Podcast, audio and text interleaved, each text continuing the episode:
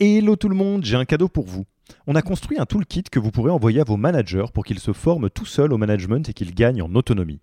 Concrètement, c'est une version do-it-yourself de notre programme de formation au leadership. On a pris notre formation, on en a fait une version écrite sur Notion, une version vidéo avec plus de 9 heures de bonnes pratiques managériales et même une version podcast pour devenir super fort en management en faisant son running. Beaucoup de gens vendent ce genre de truc, nous on pense que ça doit être gratuit. Pour avoir accès à tous ces bonus, il vous suffit d'aller sur www.yaniro.co slash bonus, B-O-N-U-S, et on ne vous demandera même pas votre email. Sur ce, je vous laisse avec l'épisode du jour.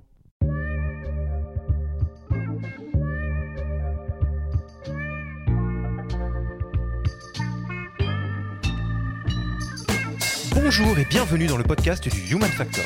Je m'appelle Alexis Eve et tous les mercredis, je vais à la rencontre des plus belles startups pour construire avec vous la collection des meilleures pratiques RH de l'écosystème. Peut-être que euh, la part instinctive euh, sur le recrutement était, euh, était très prégnante, plus que peut-être des process ou certaines automatisations que, que tu peux connaître.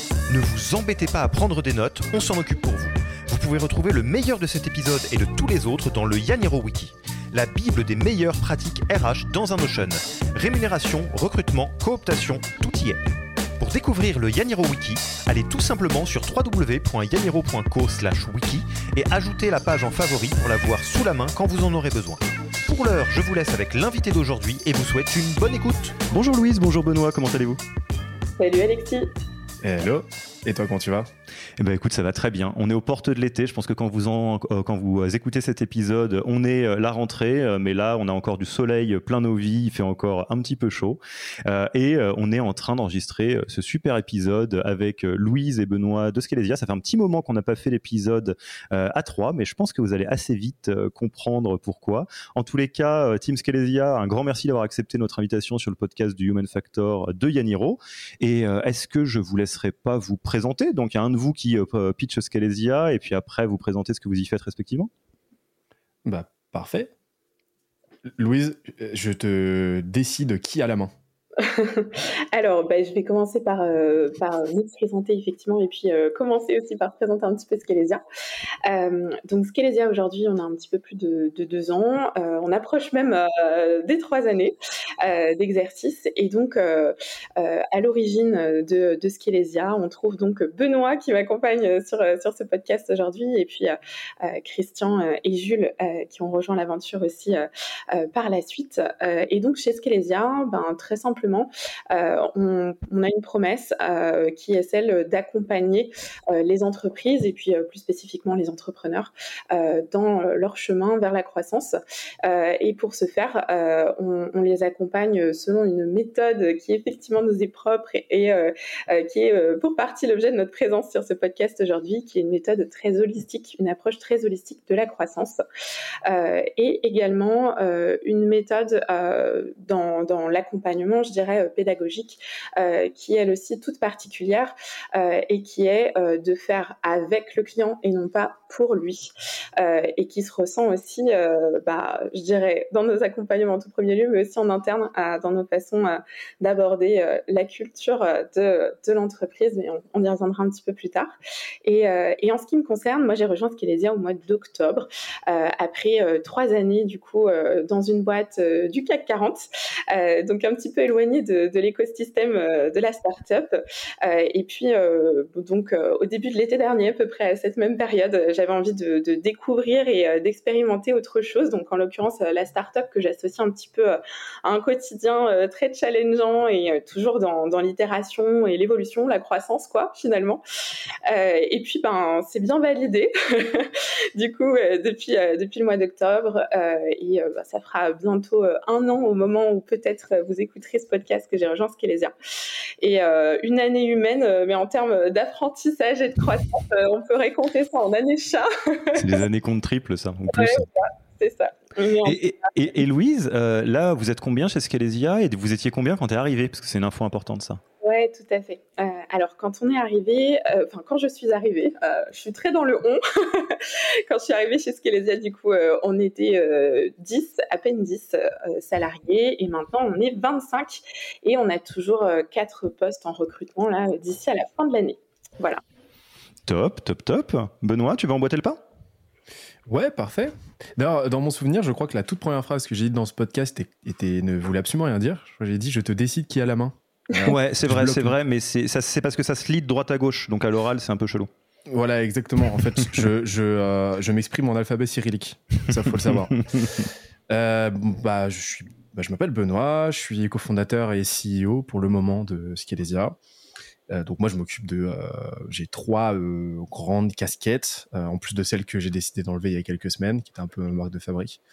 Tant mieux, les cheveux respirent. Mais en gros, je m'occupe de toute la partie contenu de notre côté, contenu interne, contenu externe donc euh, avec toute l'animation, euh, en grande partie en tout cas du, du, du média Skelesia. Je m'occupe de la stratégie, euh, donc tout ce qui va être constitutif de ce qu'il faut faire pour atteindre nos objectifs, de la méthodologie Skelesia. Et un de mes rôles au quotidien va être d'identifier les bons problèmes de les prioriser dans le bon ordre et de mettre les bonnes personnes sur le sujet pour les régler. Donc des personnes nécessairement plus affûtées que moi sur le sujet en question pour, pour l'adresser. Et si je devais résumer de façon euh, suffisamment succincte euh, ce que j'apporte euh, à ce qu'il y a au quotidien, ce serait ça. quoi. Et, tu fais bien de le pointer. Je pense qu'on va essayer de trouver une petite image qui correspond à ça. Mais où est passé l'homme à la casquette? Qu'est-ce qui s'est passé? Pourquoi? Il a eu chaud. oui, c'est vrai. Make sense. il, a, il, a, eu chaud et puis il a eu envie de, de, de, varier un petit, peu, un petit peu les plaisirs. À la base, en fait, le truc, c'est que à la base, la casquette, c'était un cache-misère euh, parce que pendant le Covid, euh, pendant le confinement, il y avait. Bah, c'était compliqué d'avoir un coiffeur à l'époque. Hein. Et, euh, et, donc, je me suis dit que c'était plutôt une bonne idée pour les visios. C'est resté, c'est devenu ensuite une marque de fabrique et ainsi de suite. Et, et là, en fait, j'ai tout simplement pris la résolution d'aller un peu plus souvent chez le barbier. Voilà. Donc, je me suis dit que la casquette, par définition, n'allait plus de soi. Top. Donc du coup, on s'en tient à la casquette euh, média et stratégie, entre autres choses, et c'est déjà pas mal. Alors, pourquoi est-ce que on est ravi euh, de d'accueillir les, les, copains de Scalesia dans ce podcast? Euh, Il y a plein de raisons. Déjà parce que Scalesia c'est une boîte qui est super sympa. Euh, d'autre part parce qu'ils sont super forts. Il faut quand même dire les choses telles qu'elles sont. Euh, et d'autre part parce qu'il y a deux euh, marques de fabrique particulières chez Scalesia et c'est la raison pour laquelle on a Benoît en guest aujourd'hui et, et, pas uniquement Louise. c'est un le fameux modèle holistique de la croissance dont on va évidemment parler parce que vous vous l'appliquez à vous-même. Euh, qui euh, fait euh, quelque part le lien entre le growth tel qu'on le connaît avec des modèles un peu financiers, commerciaux, marketing et en fait quel rôle du people là-dedans et comment ça, ça vient forcément potentiellement faire miroir. Et d'autre part parce que d'aussi loin que je me souvienne côté Yaniro, la phrase que j'ai le plus répétée à des à des founders quand on me pose la question de qu'est-ce que je peux faire point de vue people growth pour structurer ma boîte, c'était ma réponse a toujours été, ce qui n'a aucun rapport d'ailleurs avec le, le, le, le, business de Yaniro, c'était recruter votre DRH euh, un an plus tôt que ce que vous pensez. Parce que globalement, à partir du moment où il n'y a pas de fonction RH dans la boîte, euh, ça veut juste dire qu'on n'y met pas une importance capitale. Et là, effectivement, recruter euh, un profil RH à 10 personnes, et là maintenant on peut en parler parce que vous êtes passé de 10 à 25, c'est suffisamment rare pour être souligné, donc j'aimerais bien qu'on en parle. Ça vous va? On parle, on parle là-dessus? Carrément. Avec grand plaisir.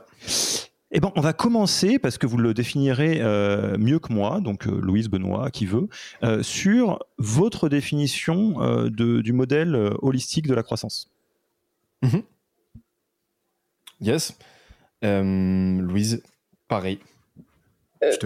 Vous, vous l'avez compris dans la dynamique, hein, Benoît est en guest, c'est Louise la Rosta.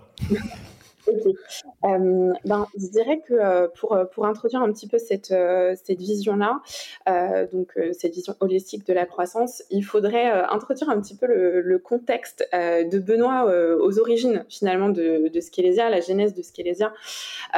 donc, c'est-à-dire que Benoît, en tant que co-founder, n'a pas eu finalement d'expérience salariale en tant que telle, mais plutôt une expérience entrepreneuriale majoritairement, et puis a connu aussi euh, au travers de cette expérience entrepreneuriale un grand nombre et à décortiquer un grand nombre de business euh, qui lui ont permis euh, de aujourd'hui aux origines de Skelesia de déterminer une mission, je dirais, et, une vision qui nous sont effectivement propres et qui relèvent de l'approche holistique que je laisserai peut-être Benoît aussi partager au travers de, son contexte. Ouais, bah vas-y Benoît, comment, comment si forcément tu fais partie des origines de ce modèle, comment tu le raconterais avec, bah, je dirais avec des mots simples et pourquoi tu es arrivé dans cette logique un petit peu j'allais dire, décalé par rapport aux standards qu'on avait pu avoir en France d'un modèle holistique de la croissance? C'est quoi la rationnelle derrière et, qu'est-ce que ça donne en fait? En fait, je me suis, euh, ouais, comme l'a très bien dit Louise, euh, j'ai jamais été salarié en tant que tel. J'ai euh, eu des expériences dans des boîtes, mais j'ai jamais eu l'occasion de, de, poursuivre une carrière stricto sensu, en fait. Et par la force des choses, je me suis très vite retrouvé en tant que freelance, d'abord en business development, j'ai commencé par du journalisme en fait, mais euh, très vite je me suis euh, reconverti puisque le journalisme m'a un petit peu saoulé. Euh, j'ai fortement déchanté et, donc je me suis retrouvé business developer de par une appétence pour l'entrepreneuriat. Ça m'intéressait tout simplement d'un point de vue intellectuel. Et le business development, donc là en gros on parle d'un taf de SDR, hein, voilà, booker des rendez-vous m'a vite tendu les bras de l'automatisation, euh, du process et donc je me suis spécialisé en growth d'abord euh, principalement B2B en fait. Et, euh, et, de cette activité de freelance a découlé une première agence qui à l'époque s'appelait Groupster, qui comptait parmi, bah, franchement, je le dis avec, avec beaucoup de recul parce que bah euh, j'en faisais pas grand chose à l'époque. Enfin je veux dire ça faisait plaisir mais euh, je m'en fichais un petit peu. Moi je voulais juste faire mes bails dans mon coin. Mais on comptait parmi euh, parmi les acteurs dans notre secteur qui qui étaient les plus les plus reconnus. Même si on était tout petit à l'époque hein, mais on faisait partie de ceux qui avaient les, les, les, meilleurs résultats en tout cas au niveau du growth outbound. Donc de tout ce qui était automatisation de la prospection et ainsi de suite. Et sauf que malgré tout ça on s'est très vite rendu compte euh, euh, de, de, dysfonctionnement quasi constant au sein de nos accompagnements euh, et, et, au sein des, des, des, des, stratégies et des collaborations qu'on avait avec nos clients. Et on s'est rendu compte d'un truc, c'est que bah, tout simplement en tant que prestataire, on, on, ne savait pas définir précisément le problème qu'on résolvait pour nos clients. Et même eux ne savaient pas. Et au final, nous, on travaillait correctement, c'est-à-dire qu'on apportait du résultat, euh, on, on, les aidait à générer des leads, à générer des opportunités. Mais derrière, on se rendait compte que ça closait pas. Euh, que les clients ne signaient pas euh, qu'ils n'arrivaient pas à gérer justement l'afflux de demandes qu'on générait pour eux, et, malgré en fait ces performances là, eh ben on se retrouvait avec une frustration qui était latente en général des deux côtés, parce que bah, le, client n'arrivait pas à atteindre les objectifs qu'il était venu atteindre par le biais de notre intervention. Et c'est là que, par la force des choses, on s'est rendu compte des interconnexions entre les choses. C'est-à-dire que oui, euh, générer, euh, faire de l'acquisition, faire de la génération de leads, euh, prospecter, c'est bien. Mais si on est dysfonctionnel sur le reste, sur la façon de gérer, de gérer notre flux, de gérer notre pipe, dans la façon de vendre, si on est dysfonctionnel au niveau de notre produit, notre offre, notre positionnement, donc de tout ce qui va afférer au marketing. Si on est dysfonctionnel aussi sur la partie people, si on ne sait pas capter les bons talents pour scaler, etc eh ben, on peut être le plus prolifique au monde sur un pan de ce qui va faire notre croissance, mais, euh, mais euh, au final, on, au final, on, a juste un panier percé qui, euh, qui n'avance pas, quoi.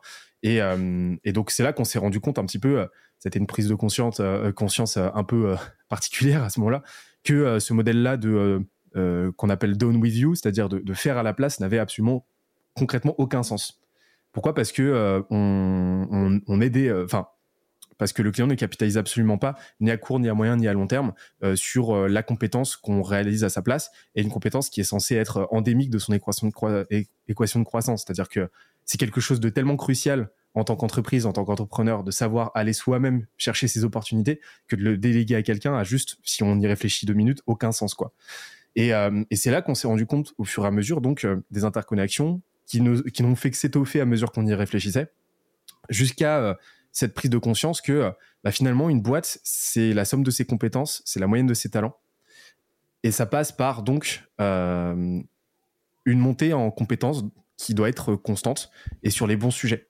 Et donc une boîte doit internaliser euh, c'est euh, tout ce qui va être constitutif de sa croissance à long terme. Donc c'est des choses qu'on a modélisées de notre côté. L'idée c'est pas forcément de rentrer trop dans le détail. On en parle très très souvent et on est très loquace sur le sujet. Mais L'idée, une fois qu'on a compris ça, bah, c'est euh, de réfléchir maintenant. Donc ça, c'était euh, c'était euh, c'était dans les dans les mois qui ont précédé le lancement de Skelesia, de voir comment on pouvait aider les boîtes maintenant à monter intelligemment en compétences pour, bah, bah, pour, pour, pour aller au-devant de, tout ça. Sachant que la formation, on a testé, on s'est rendu compte aussi des limites de la formation, en présentiel comme en ligne, ça tournait pas. Et donc, on a réfléchi à ce modèle-là, et ça fait trois ans qu'on travaille sur le sujet. Aujourd'hui, on a des résultats vraiment fous. On, accompagne, euh, on a accompagné plus de 400 boîtes, et on a 142 clients en ce moment en accompagnement. Euh, et en fait, on a le meilleur des deux mondes. Ils obtiennent à court terme le même résultat que si on faisait à leur place parce qu'on fait avec elles. Et euh, en même temps sur long terme ils capitalisent sur leur montant en compétences. Et, euh, donc la croissance euh, telle qu'on la veut c'est-à-dire holistique s'opère et c'est trop cool. Et en fait au sein de, cette équation de croissance bah, on s'est très vite rendu compte que bah, les, les, humains en fait sont absolument essentiels là où effectivement ils ont tendance à être très très très délaissés de manière générale relégué au second plan. Euh, et, et, nous, on a eu envie de prendre le contre-pied de ça et, de se demander comment est-ce qu'on pouvait en faire, au contraire, une variable de premier plan et, euh, en faire un, vrai accélérateur dans la croissance. Et donc, c'est ce qu'on a testé sur nous, qui porte carrément ses fruits et c'est ce qu'on promeut auprès de nos clients aussi.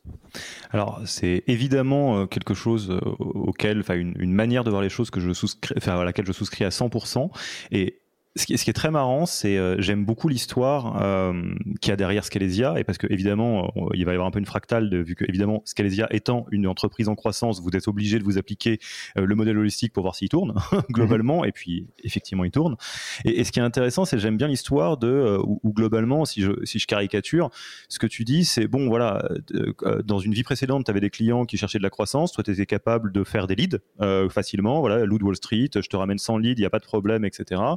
Euh, on se rend compte que ça marche pas, malgré le fait qu'on surperforme sur une partie euh, du système, et euh, on, se rend compte du coup que bah en fait non, il y a un truc extrêmement systémique dans lequel tout touche à tout. ça me rappelle une, citation de, c'est un psychologue du développement qui s'appelle Jean Piaget, qui est suisse, à laquelle on, auquel on lui aurait posé la question de mais finalement qu'est-ce qui définit un, être humain et son comportement? Est-ce que c'est le l'inné ou l'acquis? Et on lui a dit c'est comme si vous me posiez la question de qu'est-ce qui fait l'air d'un rectangle? Est-ce que c'est la largeur ou la longueur? Ça n'a pas de sens. C'est euh, globalement les deux en même temps. Et là, c'est un peu la même chose, c'est de dire oui, évidemment qu'il faut être bon en marketing, oui, il faut évidemment qu'il faut être bon sur son produit, oui, évidemment qu'il faut être bon en, sales, et oui, évidemment qu'il faut que l'équation, que la partie people de l'équation tourne tout aussi bien parce que sinon ça crache. Euh, et Évidemment, c'est là où ça nous amène un peu à l'entrée euh, de Louise dans le théâtre. ce que ça veut dire, c'est qu'à partir de 10 collabs, toi, Benoît et tes associés, vous commencez à vous dire, OK, maintenant, il faut que quelqu'un s'occupe des, people. Avant de redonner le, micro à Louis, tu nous donnerais un peu les, coulisses de, cette décision? Yes. Euh, alors, nous, on, réfléchit euh, vraiment en grand principe. C'est-à-dire euh, que là où beaucoup de boîtes vont avoir tendance à réfléchir soit par analogie, par l'exemple, en s'inspirant de ce qui a été fait ailleurs ou euh, à réfléchir par euh, le micro, c'est-à-dire euh, en, se basant sur des événementialités ou quoi. Nous, on va plutôt réfléchir, voilà, s'efforcer de réfléchir par logique et par, par bah, comme je t'ai dit, modèle mentaux, premier principe, et pour, pour s'assurer de prendre des décisions cohérentes entre elles. Et nous, en fait, on s'est dit, OK, qu'est-ce qui va nous permettre à long terme, donc à long terme, hein, euh, euh, de, de, construire ce qu'on a envie de construire. Bah, de par ce premier principe qu'une boîte c'est la somme de ses compétences, la moyenne de ses talents, bah, ça va déjà euh, consister à s'assurer d'avoir les bonnes personnes aux bons endroits au bon moment, que ces personnes ces personnes-là restent suffisamment, suffisamment longtemps. Et donc ça passe par un écosystème au sein de la boîte, par une culture de boîte, par un environnement euh, propice qui donne envie aux gens déjà de venir, mais ensuite de rester. Donc euh, vraiment cette vision très euh, marketing où on envisageait la carrière au sein de Skelesia comme un produit à part entière. Et une fois qu'on a pris conscience de ça, on s'est dit, OK, est-ce qu'on a les compétences nécessaires à l'instant T pour aller au-devant de cette ambition-là? Euh, de toute évidence, non. C'est-à-dire que euh, bah, euh, on, recrutait, voilà, on a recruté les dix premières personnes de notre côté. Christian a été très performant malgré son malgré son inexpérience sur le sujet. Franchement, il, il, a très très vite progressé. C'était assez impressionnant à voir. mais on se rendait compte vraiment de nos lacunes sur le sujet.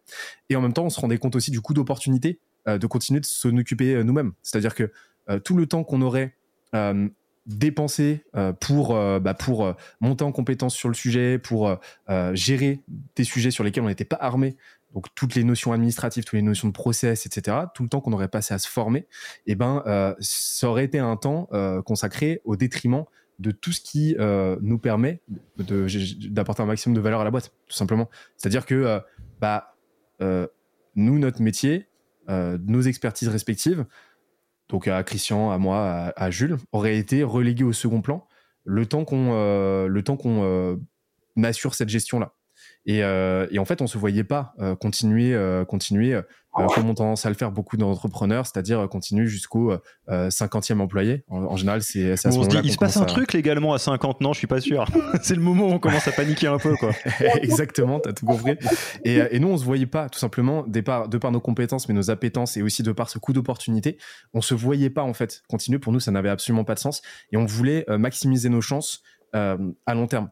Et euh, c'est pour ça qu'on s'est dit qu'il fallait absolument qu'on euh, structure quelque chose le plus tôt possible, parce que, comme je te l'ai dit, euh, on, a compris, je pense, à quel point le, facteur humain est une variable essentielle, mais centrale, cruciale de l'équation de croissance d'une boîte à moyen, à court et à long terme. Et, donc c'est pour, pour, pour, ça que pour nous, ça nous est paru complètement évident notamment aussi, et ça c'est le dernier point, de par le fait qu'on a des partis pris euh, culturels euh, et, managériaux très forts et très, euh, très particuliers chez Skelesia. On en reparlera, mais le full télétravail, notre rapport au congé, notre rapport à l'organisation en interne. Bref, on n'avait pas nécessairement de d'exemples sur lesquels se baser en fait en France. On est quand même à l'avant-garde sur pas mal de choses, donc on avait besoin de quelqu'un qui nous permettait d'apporter ce lien-là à la fois en termes de compétences, mais aussi juridique sur tout ça, pour s'assurer d'être dans les clous en fait. Et alors, ça nous amène à ton arrivée, euh, Louise. Euh, quelle arrivée? Quelle, arrivée, on va en parler, j'en suis sûr. Euh, j'aimerais angler un petit peu ton arrivée avec un outil que, que, vous utilisez beaucoup chez Scalesia et que je trouve très malin. Je ne sais pas d'ailleurs si c'est vous qui l'avez créé ou s'il vient d'autre part, mais à la limite, c'est pas la question, c'est un bon outil, on le garde. C'est le modèle mental du Scale Mess Depth. Mmh. Euh, de dire où globalement, bah, on, passe à l'échelle, on scale, ça crée invariablement du bazar euh, et une dette qu'on doit solder pour pouvoir passer à l'étape d'après. Donc la question qui est un peu euh, la, question logique, c'est Louise, quand t'es arrivé, c'était le bazar ou pas? Théoriquement, c'était censé l'être. Théoriquement, c'était censé l'être. Euh, alors, euh, quand je suis arrivée, effectivement, euh, et c'était aussi tout, l'intérêt que, je voyais à rejoindre l'équipe de, de Skelésia, c'était qu'il y avait beaucoup de choses à, construire, mais en tout cas, il y avait déjà les meilleures intentions du monde pour, pour y parvenir. On parlait notamment de, de Christian sur le recrutement. pour le coup, tu vois, j'ai absolument pas vécu le mess sur les recrutements qui avaient été effectués avant mon arrivée. Euh, en dehors de ça. C'est du mensonge en fait, cette histoire de Scale Mess Debt. c'est un mensonge. Euh, Shame. je pense que euh, jusqu'à présent, en tout cas, jusqu'à ce que, ce que je rejoigne euh, Skelesia, effectivement, euh, peut-être que la part instinctive sur le recrutement était, était très prégnante, plus que peut-être des process ou certaines automatisations que, que, tu peux connaître et te voir recommander aujourd'hui à différentes maturités d'entreprise. mais pour autant, l'instinct a été fonctionnel.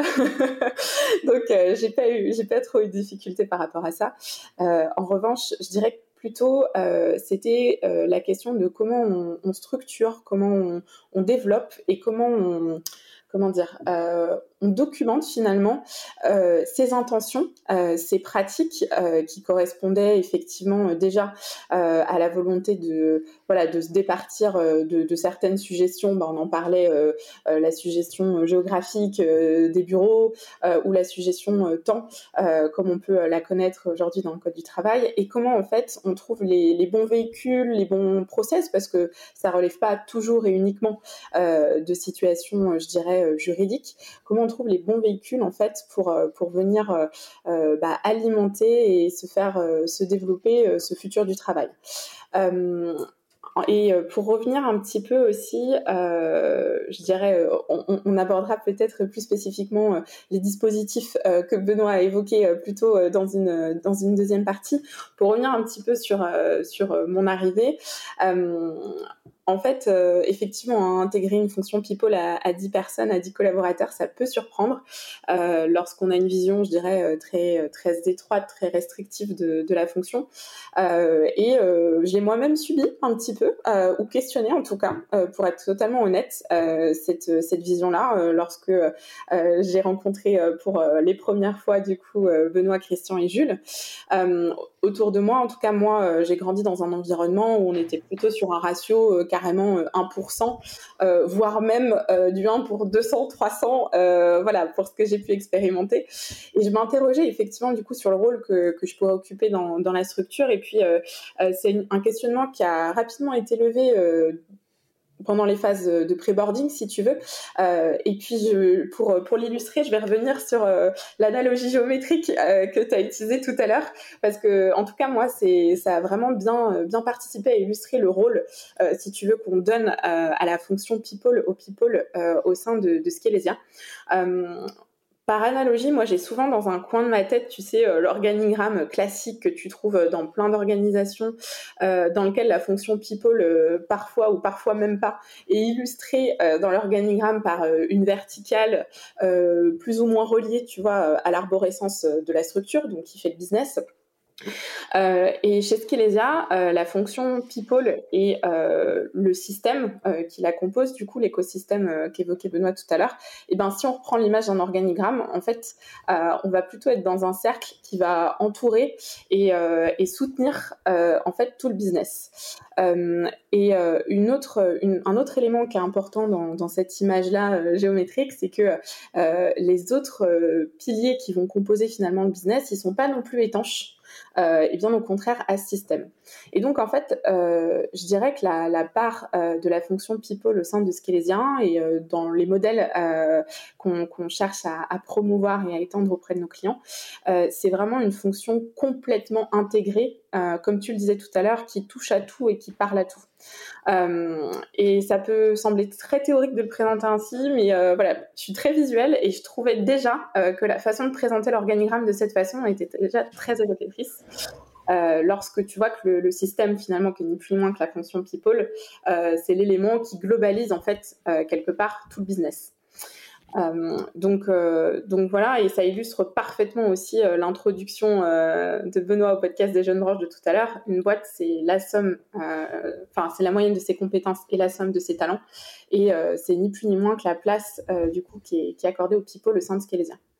Et, et, alors ça de manière très pragmatique, parce que effectivement c'est toujours intéressant de, voir comment la réalité emboîte le pas ou non sur de la vision ou des convictions. Euh, et là effectivement vous avez des convictions et une vision euh, et défendez un modèle holistique de la croissance. et là ce que tu me dis effectivement de pas avoir un petit bâtonnet RH tout seul dans son coin, mais quelque chose qui est plutôt un cercle, c'est une bonne question. Enfin c'est une bonne manière de manifester ça. De manière très concrète, sans rentrer dans des, de l'organisation et de la gouvernance un petit peu à la mort moelle euh, comment c'est fichu Comment vous vous débrouillez pour euh, précisément faire en sorte euh, que les, différents piliers de la croissance de Scalesia se parlent, que ça ne soit pas étanche ça prend quelle forme en fait? Euh, eh ben, alors je dirais que euh, dans, dans l'approche holistique, euh, tu vas avoir euh, deux dimensions. Alors, euh, pour une part, effectivement, au sens très pragmatique du terme, c'est toute cette considération justement un petit peu holiste de l'individu. tu vois l'individu pas uniquement comme comme un salarié, mais comme un, un ensemble de, de, composantes. Et ça, c'est tous les dispositifs qu'on a développés, je dirais, pour maîtriser son temps dans le sens de l'équilibre vie pro vie perso et le sens qu'on a pu donner au au, quotidien. On reviendra aussi sur ce point de la, learning culture qui est très forte euh, chez Scalesia et qui participe euh, de ce modèle. Et euh, d'autre part, je dirais qu'effectivement, le maintien et la structuration de cette approche, ça va jouer dans deux choses principalement. C'est l'information vraiment, euh, puisque pour avoir une vision effectivement euh, globale et pouvoir avoir l'occasion de participer de cette vision, il faut avoir le, niveau, le degré d'information euh, suffisant. Et d'autre part, je dirais que c'est la connexion. Euh, et euh, le maintien de la connexion, justement, comme tu l'évoquais, bah, déjà d'une part euh, entre entre les équipes, mais aussi entre chacun des, des pairs, voilà, dans, dans la structure. Et ça, c'est, je dirais, à plus forte raison euh, un élément de, complexité, en tout cas qui peut être vu comme tel et qui donc euh, est traité comme tel chez Skelesia, euh, qui est notre environnement full remote. Pour répondre à la question déjà du niveau d'information, chez Skelesia, on a mis en place tout simplement, mais parfois c'est les choses les plus simples aussi qui sont les plus efficaces, des canaux de, discussion très adaptés à tous les sujets qui concernent effectivement à la fois la gouvernance et à la fois, je dirais, le quotidien métier euh, de, de, tout à chacun chez Skélésien euh, et on alimente, on développe euh, l'interaction sur ces canaux de discussion. donc on va avoir effectivement du coup des canaux qui sont propres au remote. voilà, qu'est-ce que comment on fait évoluer aujourd'hui? Est-ce que précisément le niveau de documentation, le niveau d'information est suffisant? On va avoir tous les rituels d'équipe qui sont très développés aussi chez Skélésien et qui sont propres euh, encore une fois du partage d'informations. Euh, donc euh, on a évidemment les weekly, les flash infos, tous les rituels d'équipe donc qui sont euh, pour certains plus structurels, organisationnels, et pour d'autres qui sont plus propres, je dirais, euh, justement à cette montée en compétences euh, qu'on évoquait plus tôt, avec les roleplays notamment, l'advisory school, mais on y reviendra.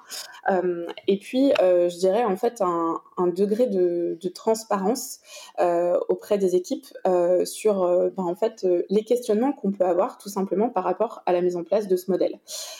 parce que aujourd'hui, effectivement, c'est un, un modèle qui est facilement euh, sur une petite équipe mais euh, qui, qui, force à la question euh, au fur et à mesure que, que l'effectif grandit. comment on pollue pas le reste de l'équipe d'un degré d'information trop important, mais en même temps, comment on s'assure que cette information, si elle est cherchée, elle est disponible pour tout le monde. et ça, effectivement, voilà, aujourd'hui en tout cas, comme je te l'évoquais, ça passe par des canaux Slack très ciblés et très ouverts, tous publics, et également par un Notion qu'on documente suffisamment sur euh, tous les process, euh, y compris euh, les schémas mentaux qu'évoquait Benoît qui relèvent de, l'ordre décisionnel. et puis sur un dernier outil qui est Gather, là qui... Je l'attendais. Le, Pokémon rouge du télétravail, il est trop bien celui-là. C'est ça. Euh, qui participe plutôt, je dirais, du maintien d'une connexion euh, plus informelle, mais qui est tout aussi importante euh, dans l'échange d'informations et qui participe plutôt cette fois-ci de, de l'oralité, je dirais, dans nos échanges. mais voilà, en tout cas, chez nous, c'est pas un gadget et on fait tout pour que ça n'en soit pas un, n'en deviennent pas un. Euh, euh, et, c'est, je dirais, ces trois principaux euh, canaux-là qui vont nous permettre de maintenir l'information et la connexion. pour moi, c'est vraiment fondamental dans, notre approche. Alors, juste pour faire la, la, ref, si vous l'avez pas, Gather, c'est un comment on pourrait appeler ça C'est un, un, un, un, métaverse Non, je ne sais pas. C'est un peu ça en vrai. Hein. Enfin, c'est un, environnement euh, en ligne qui ressemble à Pokémon. Enfin, ça ressemble à un petit jeu vidéo, euh, le Game Boy ou à peu près un truc du même genre, dans lequel en fait on peut recréer un espace dans lequel, bah, typiquement, si euh, Benoît et Louise, Louise et moi travaillons dans la même boîte, bah, au lieu d'être, on va dire, chacun de notre côté, on existe quelque part sur Gazer et je peux voir que Benoît il a son casque sur les oreilles, il est en mode Do Not Disturb, il travaille. Louise, elle, elle serait vachement partante pour prendre un café et donc on peut se parler en fait par le travers de ces personnages là quoi. J'interromps l'épisode une petite seconde pour vous rappeler que si vous voulez envoyer à vos managers la version do it yourself de notre formation en management, il vous suffit d'aller sur www.yaniro.co slash bonus B-O-N-U-S. Sur ce lien, vous trouverez gratuitement toute notre formation en version vidéo, podcast et la boîte à outils du management Notion qui était jusqu'alors réservée aux managers conformés. On n'aime pas vendre des secrets, on préfère vous les offrir et parier que vous bosserez avec nous si vous voulez les implémenter plus vite. Sur ce, retour à l'épisode. Et c'est pour ça qu'on recrute en envoyant des Pokéballs sur les journaux. c'est vrai, si ça, si ça bouge suffisamment euh, peu, euh, au bout d'un moment, euh, tu, attrapes la personne et elle, est, elle, elle rejoint Scalesia. Euh, Benoît, tu, tu, fais bien de faire une petite blague pour Ave, parce que t'avais pas un bruit pour les blagues pour Ave Si, attends, il est là. yes, introduction de la blague pour Ave. parce qu'on on va rentrer dans, dans, dans, du un peu challengeant. Euh, tu as, dit, tu utilisé le mot-clé, euh, Louise, qui est, qui très important. C'est le mot-clé de ça tient quand on est 10, 15, 20, 25, mais ça va probablement prendre une autre forme plus tard. Sans rentrer dans des modèles de complexité euh, énormes, si on simplifie grandement les choses, là on pourrait imaginer, tu vous le direz mieux que moi, euh, que euh, quelque part sur les piliers de la croissance, euh, on va avoir Louise qui est voilà Madame People et donc la personne qui est censée être le plus verticale sur le sujet People de la croissance de Scalesia. Peut-être que Jules, qui est un des associés, qui est particulièrement bon dans les sales, va être aussi l'une de ces verticales. Peut-être que toi, Benoît, tu vas être sur la partie inbound contenu, etc. Et, et etc. etc le biais qui arrive euh, dans une boîte qui grandit, c'est euh, le silotage c'est qu'à un moment donné, pour une raison ou pour une autre, euh, bah on se dit euh, euh, soit bon bah je sais pas, on s'éloigne un petit peu et les piliers continuent de soutenir l'édifice, mais ils sont hyper éloignés les uns des autres, ce qui fait que ça crée des silos. Soit pire, on crée une forme de de priorisation sans faire exprès. Typiquement, il suffirait de créer une organisation dans laquelle Benoît est le boss intouchable et du coup Louise est en dessous et doit est exécutante de Benoît pour avoir un business qui est drivé par le contenu et par euh, le marketing versus par les people. Euh, c'est quelque part systémique. Il y, a, malheureusement, ça se passe comme ça. Dans les rituels actuels, qu'est-ce que vous avez réussi à mettre en place pour justement faire en sorte que ce modèle holistique vive de manière holistique et, qu'il n'y ait pas trop de déséquilibre? Et, toi, Benoît, vu que tu es un peu effectivement la casquette stratégique, euh, à quoi tu es particulièrement attentif? Parce que pour toi, ça sera le moment de considérer que le truc actuel ne fonctionne plus et qu'il faudra passer à autre chose. Tout à l'heure, tu as parlé d'un d'un modèle euh, d'un modèle en fait. C'est même plus qu'un modèle mental euh, euh, c'est vraiment un framework en tant que tel. C'est à dire que ça te permet vraiment d'actionner une prise de décision qui va être si tu l'utilises bien plus opérante que si tu, si tu l'utilises pas. C'est comme ça que je définis un framework qui fonctionne en tout cas. Mhm. c'est le principe de scale mes depth alors c'est pas moi qui l'ai inventé. C'est un, un, entrepreneur extrêmement talentueux qui s'appelle Sam Ovens qui est un néo-zélandais qui, annonce, euh, qui a notamment euh, bâti puis revendu consulting.com. Et, et en fait, il a théorisé la croissance d'une entreprise exactement comme elle devrait être théorisée, c'est-à-dire non pas linéaire, comme on a tendance à se représenter sur un, tu sais, sur une, sur une courbe avec une courbe comme ça linéaire qui grossit de façon continue, mais comme une croissance, comme une, une, structure, une dynamique cyclique. Cyclique entre trois phases. D'abord phase de scale, la boîte se développe, euh, donc là, les courbes sont à la hausse, tout se passe bien. En général, c'est le moment où euh, émotionnellement, tu es un peu grisé et tout, c'est trop cool. Euh, mais justement, cette phase de grisement, elle, elle est consubstantielle d'une accumulation de messes, donc de désordre, de bordel. c'est là que les process commencent à plus à plus plus suffire, enfin ne commencent à plus plus tenir. et en fait, il y a un décalage structurel entre euh, la réalité des courbes, donc l'argent que génère euh, la boîte, le nombre de clients, le nombre de personnes dans la boîte pour euh, subvenir à, ce, à cette demande, et ainsi de suite, et la réalité des process et de la structure. Et en fait, au fur et à mesure, ce, différentiel-là va s'accumuler et va se cristalliser sous forme d'une dette qui va être donc la troisième phase, qui va être une dette technique, humaine, financière, ce que tu veux et souvent une dette relative à des, différences, euh, des, euh, euh, des, différences de, d'état d'avancement entre les différents, les différents piliers de ta boîte.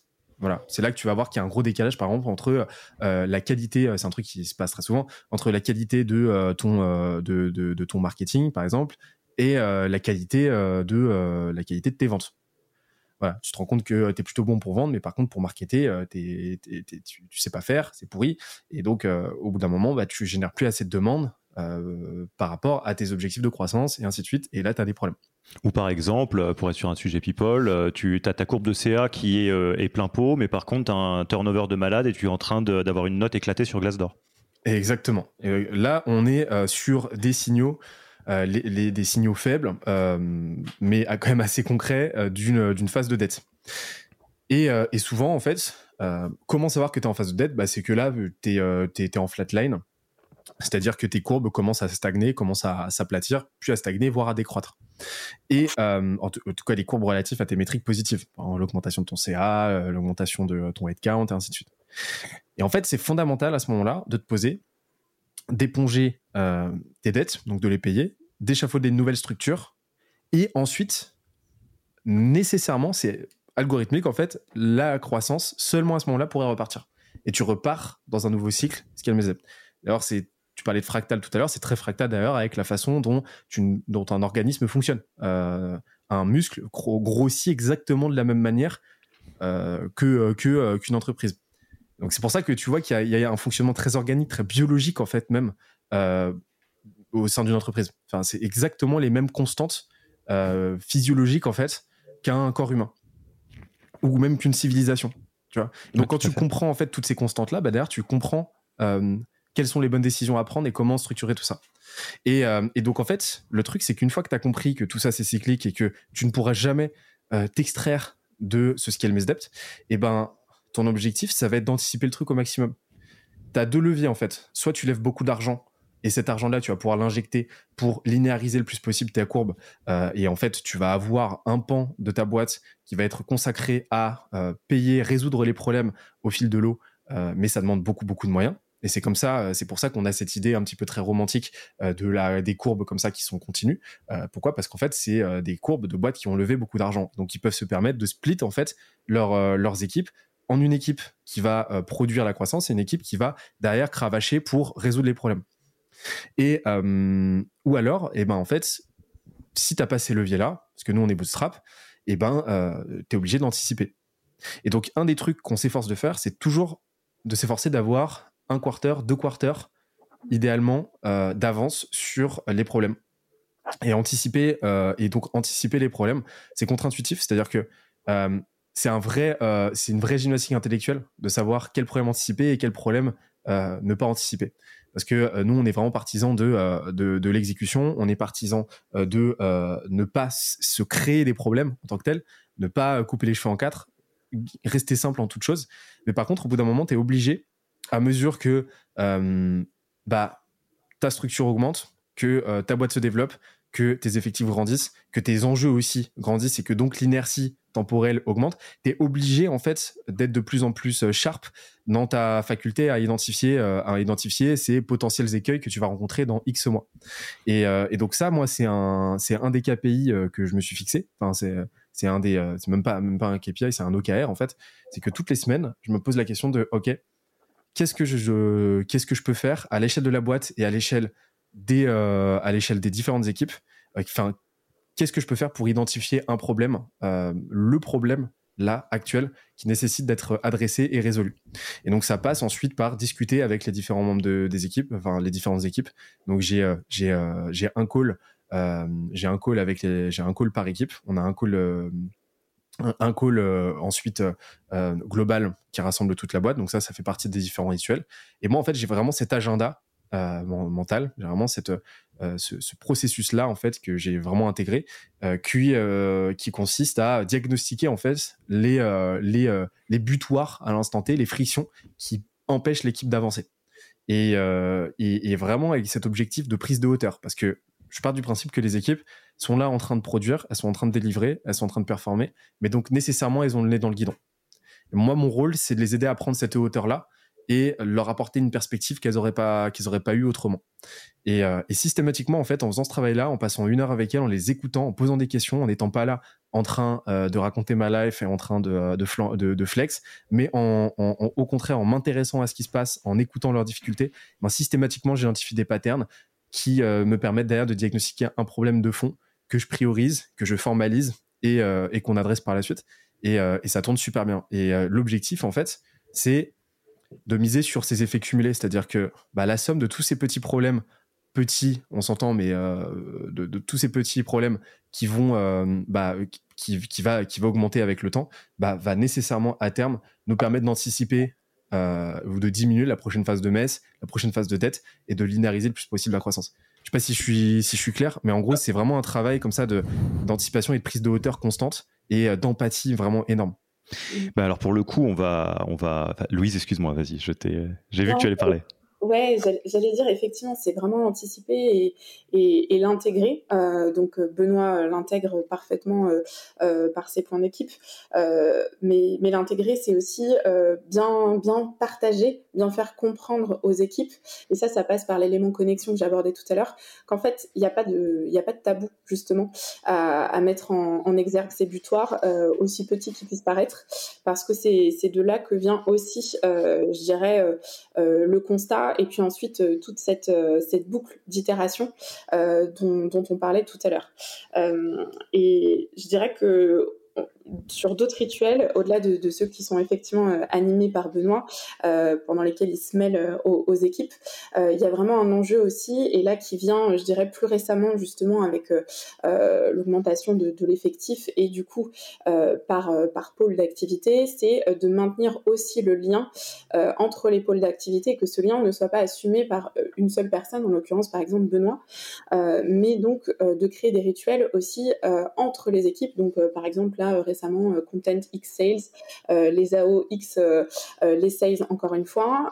donc ça c'est des rituels d'équipe qui sont maintenant en œuvre et également ça passe aussi par la mixité, je dirais, des, des des parties euh, sur euh, tous les sujets justement de, réflexion qu'on engage.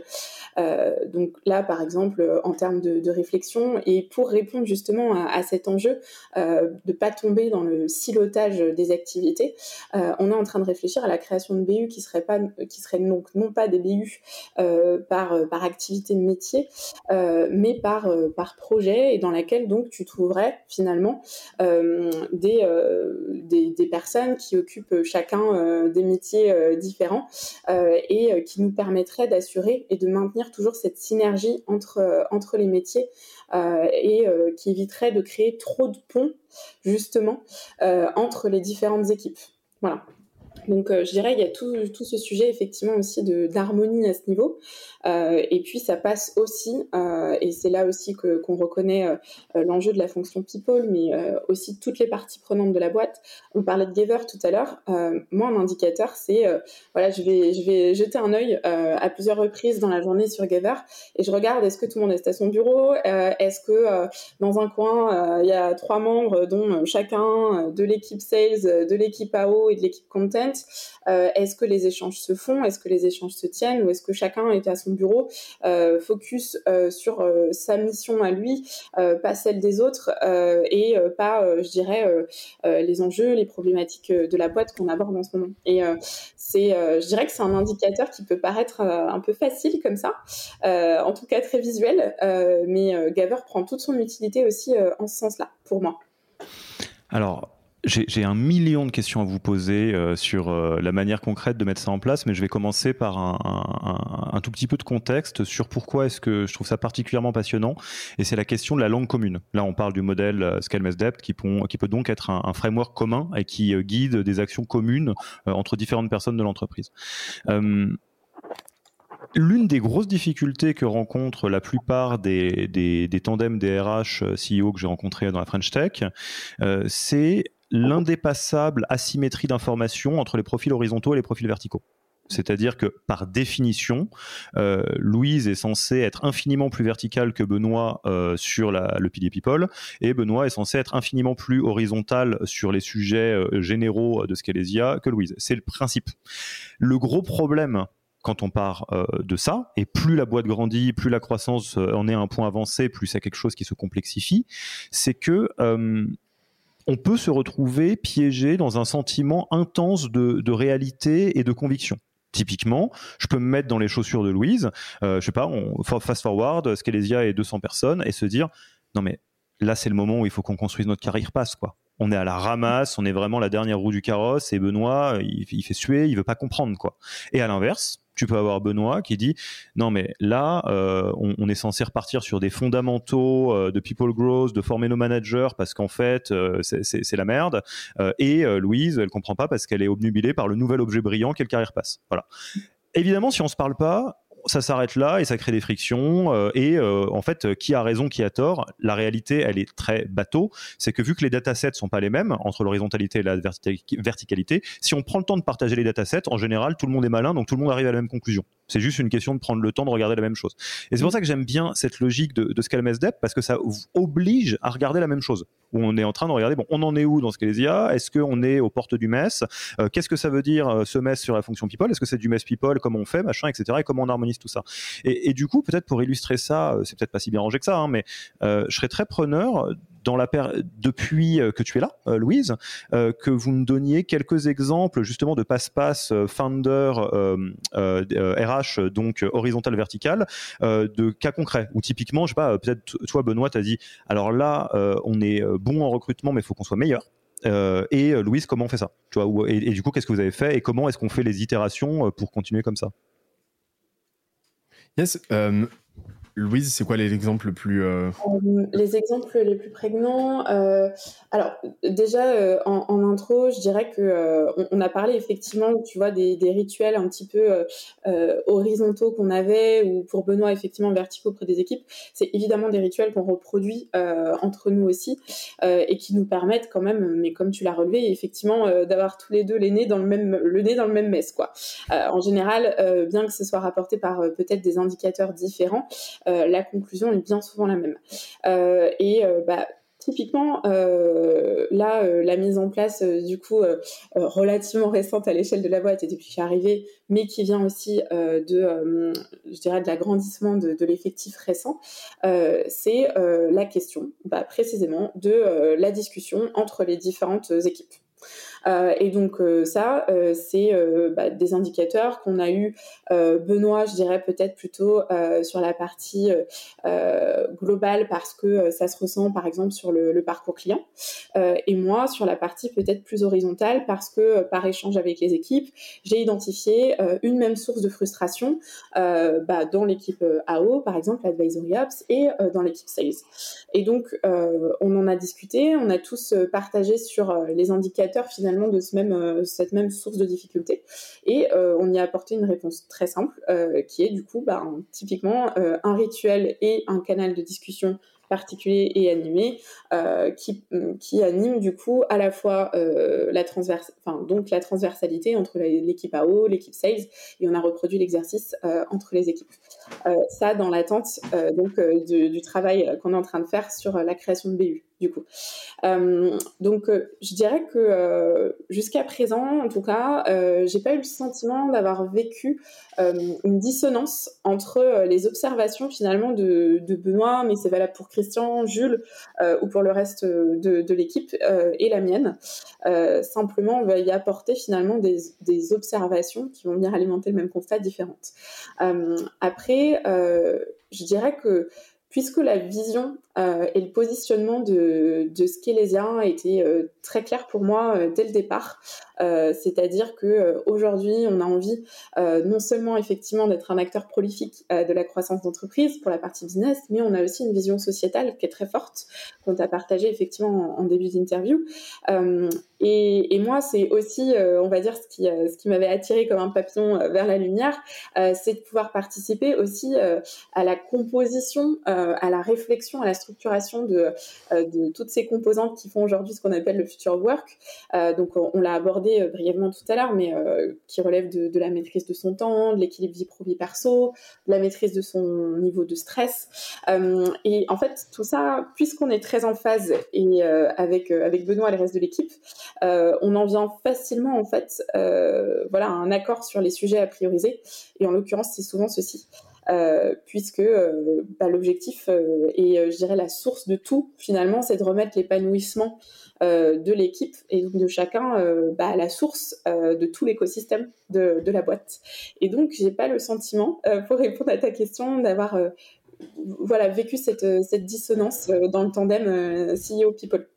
Mais l'exemple que tu donnes, je le trouve génial parce que Effectivement, l'exemple du parcours client et donc euh, de, des connexions entre, entre équipes, entre BU, entre verticales, euh, là tu me présentes deux, euh, signaux faibles de Metz, euh, qui un qui est très euh, croissance business, un qui est très terrain people, mais qui relève de la même chose. C'est-à-dire c'est exactement la même chose de dire ah dans le parcours de client on a des petits bugs entre le moment où on passe du closing à l'onboarding ou quelque chose comme ça, que en fait bon bah dans les équipes il y a de la friction parce que telle équipe s'entend moyennement bien avec cette équipe en ce moment.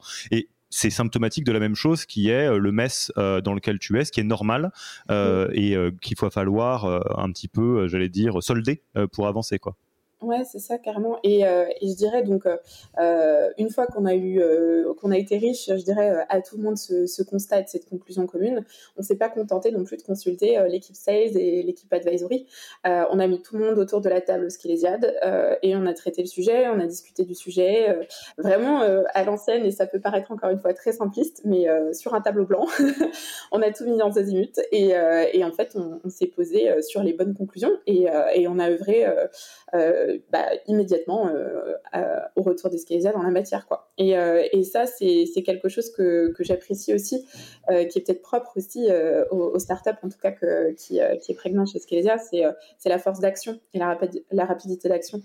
et ça, je pense que ça participe peut-être d'une certaine manière à presque gommer effet, euh, cette boucle euh, quelque part de, scale mess depth dans la mesure où on va tellement vite sur cette boucle, euh, ça se joue parfois de semaine en semaine, que finalement, en tout cas de, ma, de ma vision à moi sur la, partie people, ça a presque pour effet finalement de, linéariser la chose. Quoi. Top. Tu as un exemple, Benoît, ou quelque chose que tu voudrais rajouter à ça? Euh, bah, qui viendrait. Euh, bah, je, pense que là, vraiment, cet exemple-là de, de, de, cet atelier qu'on a fait dernièrement, euh, donc la réinterrogation, waouh, c'était dur, de, de, nos valeurs, c'est un des exemples les plus parlants qu'on qui a eu lieu ces derniers temps. Et, et, en fait, c'est représentatif de notre rapport à la verticalité chez Skelésia.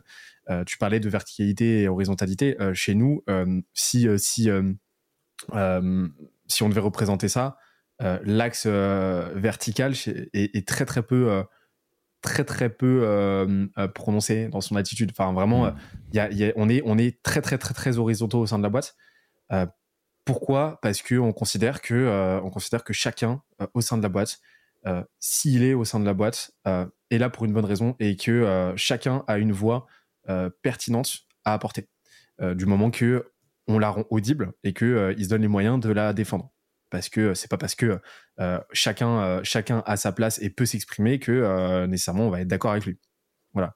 Mm. il faut et, souvent les discussions sont très peuvent être très animées, très vives, toujours ultra bienveillantes, etc. Mais il y a, des discussions en, en codir et tout. Où, franchement, ça ça, débat bien quoi. Mais c'est exactement ce qu'on recherche. Et, donc chez nous, euh, vraiment, euh, on, combat à tout prix ce, euh, tu sais, ce, syndrome de la tour d'ivoire dont souffrent beaucoup d'entrepreneurs, dont souffrent beaucoup de boîtes, où l'entrepreneur, c'est à sa vision complètement hors sol, complètement déconnectée de la réalité, où tu as énormément, où, où as une déconnexion totale entre ce qu'il s'imagine comme étant la réalité de sa boîte et la réalité vécue au quotidien par, euh, par les équipes. Euh, et, euh, nous, c'est absolument totalement ce qu'on combat. Et c'est pour ça qu'on a fait cet atelier-là, qu'on refera très régulièrement autour de nos valeurs, parce qu'on voulait s'assurer qu'il y avait une, une, une, superposition totale entre ce qu'on va placarder. ce qu'on va placarder comme étant nos valeurs et en même temps et, et ce que les gens vivent vraiment au sein de l'expérience Kélésia, et euh, parce qu'on le veut que ce soit une expérience. Et, euh, euh, et, et, ça passe par suspendre son jugement, poser les bonnes questions encore une fois. Et attends. Oh là là, bah là, Ouais, tu sais qu'il y, a Jules, il y a Jules qui m'a fait une attaque sournoise sur Gather. J'ai vu me parler, qui était en mode comme ça. Tu, tu, joues à Pokémon Rouge en même temps que l'interview, tu Exactement. Je te propose qu'on laisse ça au montage. Et ouais, carrément. Allez, la, vraie vie. Et on se fait des attaques sournoises. Et, et donc vraiment, juste pour finir cette cette il se passe pas mal de trucs sur Gather, c'est rigolo. Mais, mais pour en revenir, pour, pour finaliser tout ça, moi, mon rôle, c'est un, de mes, un de mes rôles, euh, euh, c'est de m'assurer euh, d'être le moins déconnecté possible. Mmh. Et vraiment, et c'est le, pire truc qui pourrait, qui pourrait se produire me concernant, c'est qu'à un moment donné, je sois déconnecté et que j'apprenne ce qui se passe dans beaucoup de boîtes, que en fait, ça fait six mois que je suis complètement hors sol par rapport à la réalité de la boîte. Et, et, et, donc, je préviens ça au maximum. Euh, et, un des trucs que je mets en place, au-delà de l'écoute, au-delà euh, de ces espaces-là de discussion concret, euh, c'est de m'assurer de, ne pas imposer les choses de façon unilatérale, mais au contraire de, plutôt être le, garant d'une bonne trajectoire. C'est-à-dire, moi, je suis plutôt là dans les discussions, en tout cas ce que je m'efforce de faire, pour, pour, pour, pour, cadrer les choses, mais pas pour les, pas pour les, comment dire, pas pour les cloisonner. Je suis plutôt là pour dire, écoutez, voilà, euh, regardez, on est en train de prendre ces décisions-là. Est-ce que vous trouvez pas que là, on est en train de dévier un petit peu de, euh, de telle valeur? Est-ce que là, vous trouvez pas qu'on est en train euh, de rentrer en, en, inadéquation avec le tel de nos partis pris? Et ainsi de suite. et m'assurer au final que les décisions soient cohérentes dans leur ensemble. Mais par mm. contre, à aucun moment de dire non, on va faire ça, c'est mort. Ça veut pas dire que je peux pas arriver avec mon avis et le défendre. Hein. Mais par contre, mon avis vaut ce qu'il vaut et il est parfaitement contradictible en fait. Voilà. Mm. Il y a, tu, sais, ça, ça, ça, me donne envie de, de faire un, un, espèce de, de, de pari, euh, c'est pas un pari plutôt, un, pacte sur l'avenir. Euh, un truc qui serait super marrant, c'est qu'on se refasse euh, un épisode quand vous serez euh, next big, big number, tu vois, genre je sais pas si c'est 50, si c'est 100, parce que ce qui est très intéressant, c'est que je me mets à la place de, de, de, de celles et ceux qui écoutent, j'entends d'ici des gens dire Ouais, non, mais ils sont mignons, mais ils sont 25. Nous, on est 200, on est 500, c'est un autre, délire. Et ce qui est très intéressant, c'est que moi, je, mets les paris sur la table. Hein.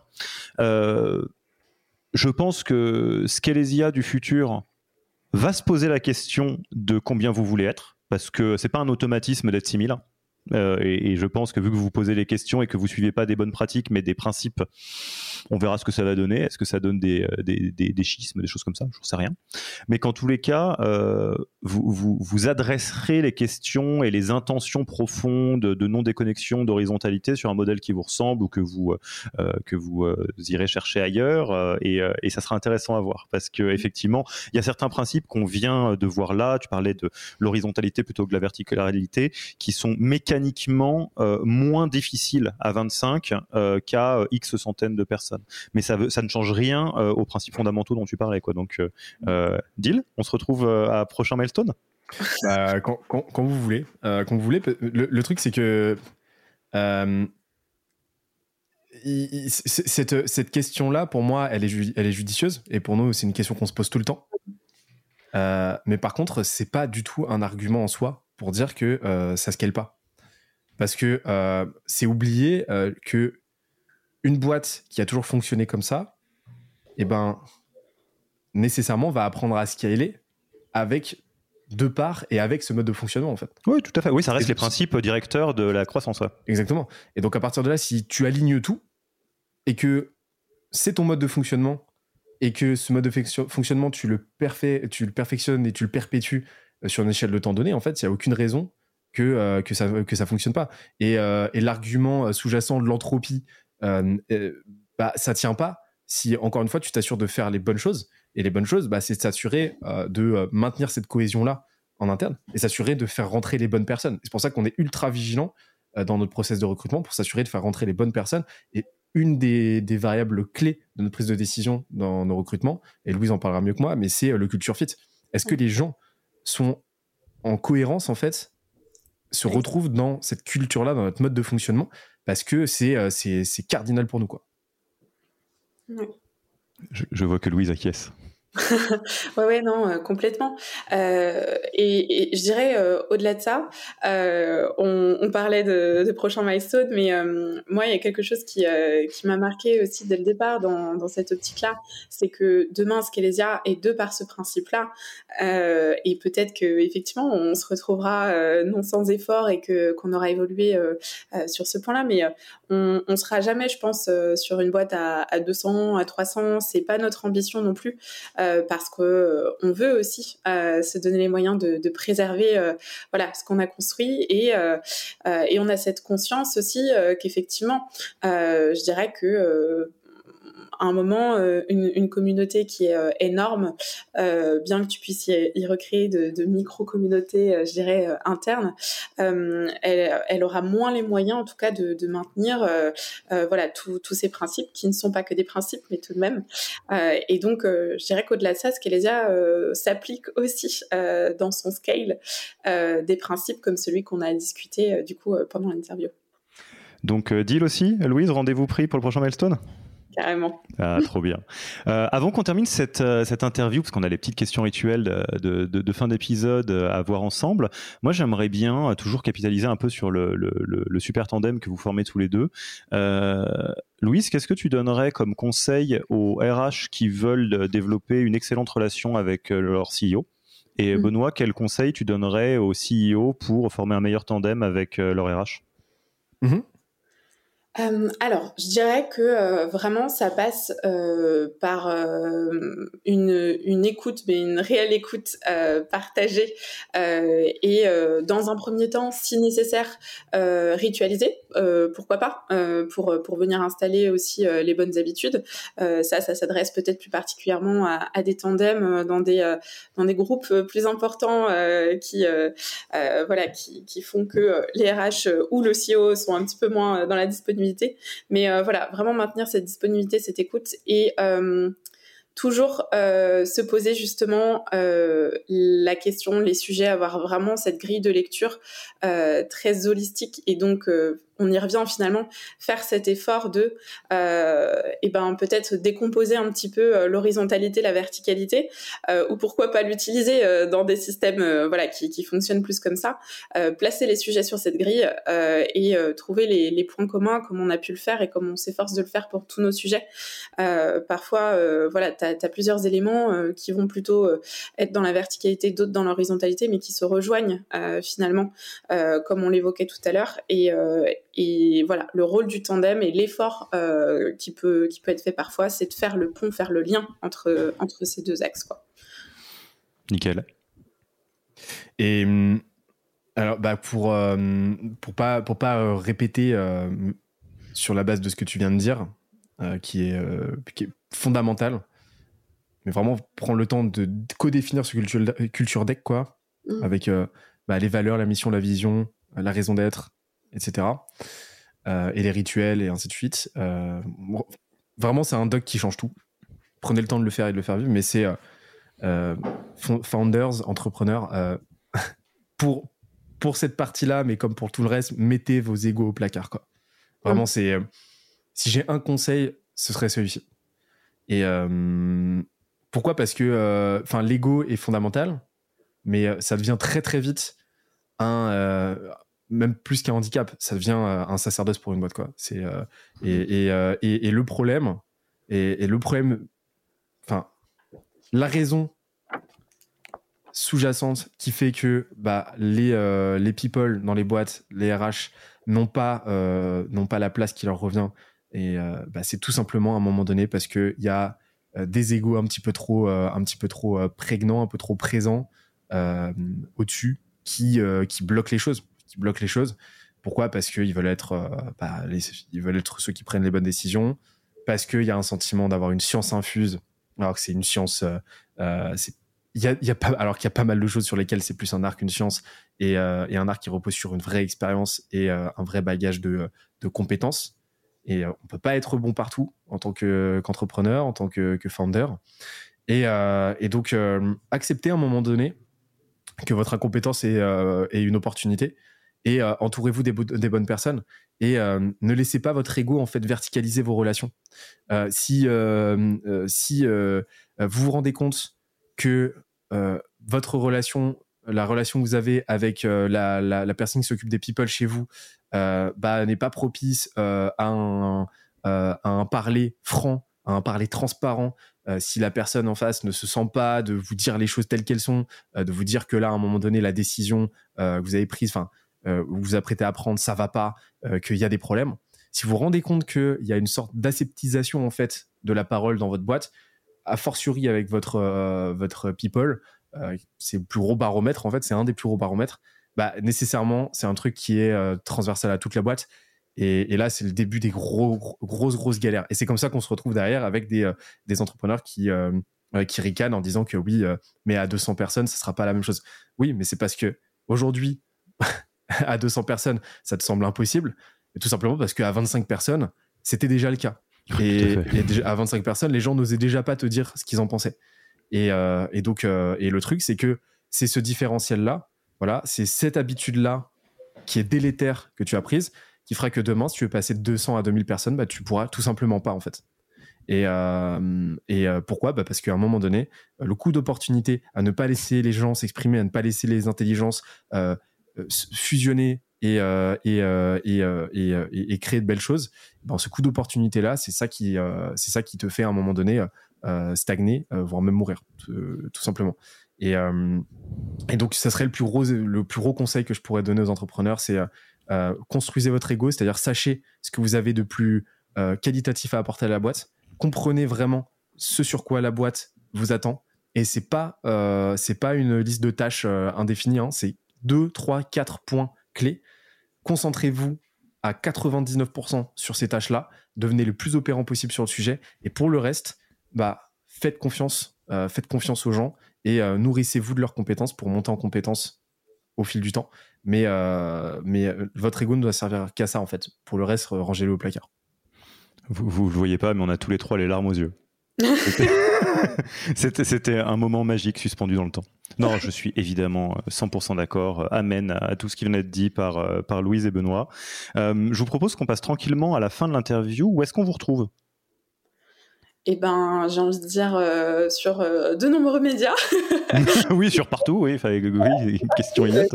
C'est aussi, euh, c'est aussi la. Où est-ce qu'on vous retrouve tous les deux? On veut dire parce que Scalesia est effectivement un peu partout, mais on veut engager la discussion avec toi, Louise, avec toi, Benoît. On fait ça comment? Ouais, et ben, je dirais majoritairement sur LinkedIn quand même, et pour l'un et pour l'autre, que ce soit en, commentaire sous, sous nos publications ou bien tout simplement par, par message. Top. Euh, l'un, l'autre, euh, qu'est-ce que vous aimeriez recommander comme livre, podcast ou blog euh, aux auditeurs et auditrices? Vas-y Benoît, parce que je pense que tu vas avoir une liste très très longue et je viendrai juste après toi. ouais, un ou deux. Hein. c'est pas Black Friday. Hein. J'aurais deux livres. pour le recrutement, c'est Who, The A Method for, The A Method for Hiring, qui, est, qui est pour moi un des livres les plus complets euh, sur, sur la question du recrutement. Et pour la question de la culture et du management, c'est, euh, je recommande, euh, ah, le livre de Reed Hastings, qui ne me revient pas, dans le titre ne me revient pas. Celui sur Netflix no, Rules Rules. No Rules Rules, ouais. Ouais, pardon. qui, bah, qui, qui, qui, qui, selon moi, en fait, est le livre le plus aux avant-gardistes en fait sur la question de la culture d'entreprise et qui euh, en fait euh, décloisonne énormément de méconceptions sur ce qui fait la culture d'une boîte et, euh, et preuve par l'exemple avec avec ce que Netflix a réussi à, construire qui dépasse largement la barre des 200 personnes. Tiens, que tu l'as mal pris, ça, Benoît. non, non, mais justement, en fait, tu m'as, tu m'as tendu la, tu m'as tendu la perche parce que ça, c'est un truc qu'on entend régulièrement.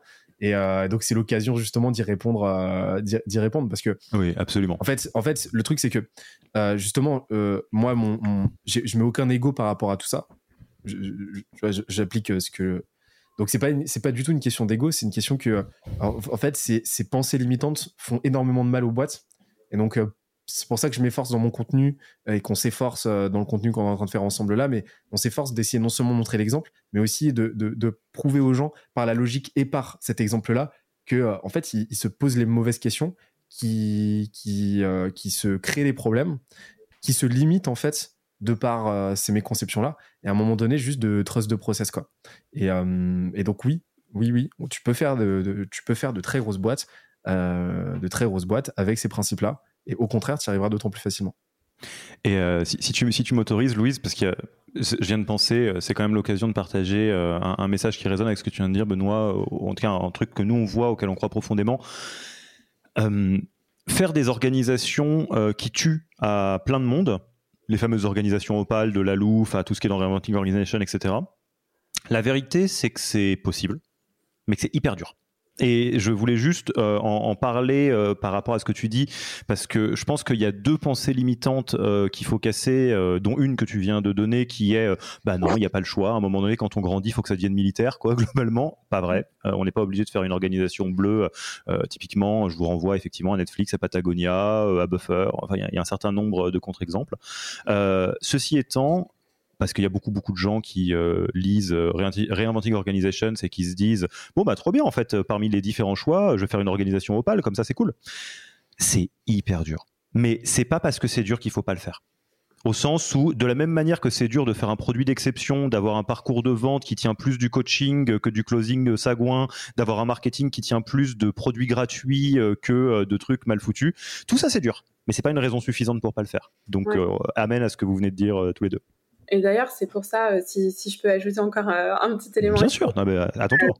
c'est, euh, on a effectivement conscience que c'est un progrès qui, qui se réalise pas sans effort, euh, et c'est pas quelque chose qui, qui, nous fait peur. Ça, ça, prendra du temps, ça prendra des débats, euh, comme le disait Benoît, des combats, euh, mais c'est aussi pour ça qu'il y a un élément qui est assez fondamental, bah, typiquement quand on choisit son, son CEO aussi, parce que c'est aussi un choix euh, partagé, mais c'est d'aller vérifier l'élément vraiment conviction intention.